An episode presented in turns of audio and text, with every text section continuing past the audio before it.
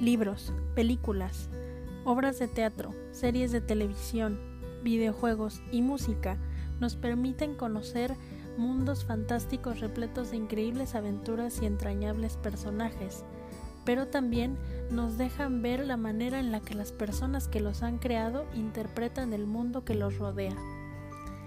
En Perdida entre Ficción les contaré mi opinión acerca de las obras de arte que me han marcado de un modo o de otro a lo largo de la vida. También aprovecharé la oportunidad para entrevistar a diversos invitados que nos contarán el rol que ha tenido la ficción en su formación como individuos. Gracias por unirte a nosotros cada semana en este viaje por el gran universo de la ficción.